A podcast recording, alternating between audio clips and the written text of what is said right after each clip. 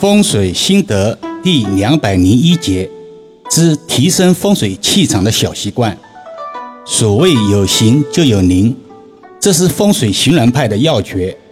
而住宅中的有的形式，则是自己无意识造成的。易遥老师在平时的短音频分享中，都是从生活的点点滴滴说起，不会有深奥的理论，让人琢磨不定的说辞。今天还是老规矩，来看一看有哪些生活小习惯需要注意了。一、客厅宜整洁。现代人的生活节奏加快的原因，工作生活的压力时隐时现，对住宅的要求随着忙碌会有所降低。有时候忙起来，家中客厅内堆放的很多闲置的杂物，总是安慰自己等空闲下来收拾。却总是没有时间。其实，客厅是阳宅的小明堂，闲置已久的杂物、废旧物品等同于垃圾。它们本来不是垃圾，但摆放的杂乱无章，像垃圾。久而久之，聚集晦气，让客厅杂乱不堪。风水学中，明堂象征着家人的前途发展和外出运程。客厅内。存放体积较大的废旧物品是严重影响家人气运的，尤其对男主人的气运侵袭最为明显。易遥老师在之前的短音频中曾多次强调，客厅最好不要摆放垃圾桶，也是这个理念。二，住宅忌讳破损，东西越用越旧，越用越破，这是自然法则。如同人的生老病死一样，不可逆转。但如果人生了小毛病，就要及时就医或者调养回来，不能任由小毛病无限制的发展下去。阳宅也是一样，出现了破损，多属于正常现象，但要及时修补，这非常关键。无论是墙壁或者地板的裂缝，坏了的灯。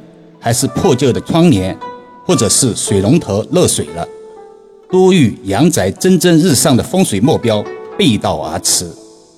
不要忽略了这些小瑕疵。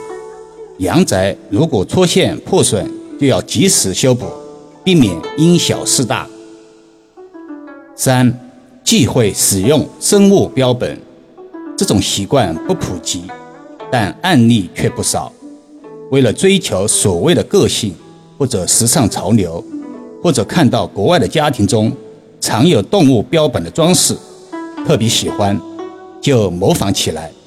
万物皆有灵，除非特殊行业，普通人家不宜用动物标本做装饰。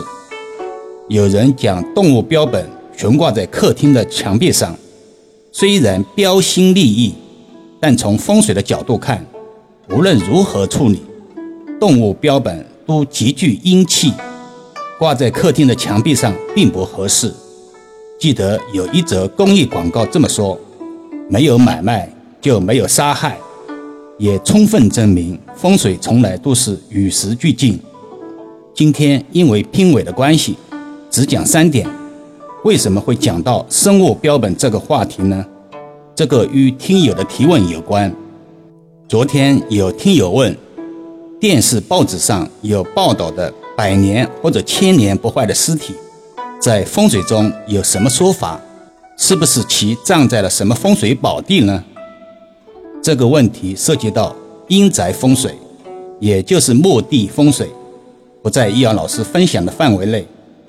因为老师的受众群有不少女性，所以请未来的留言中不要再涉及阴宅风水部分。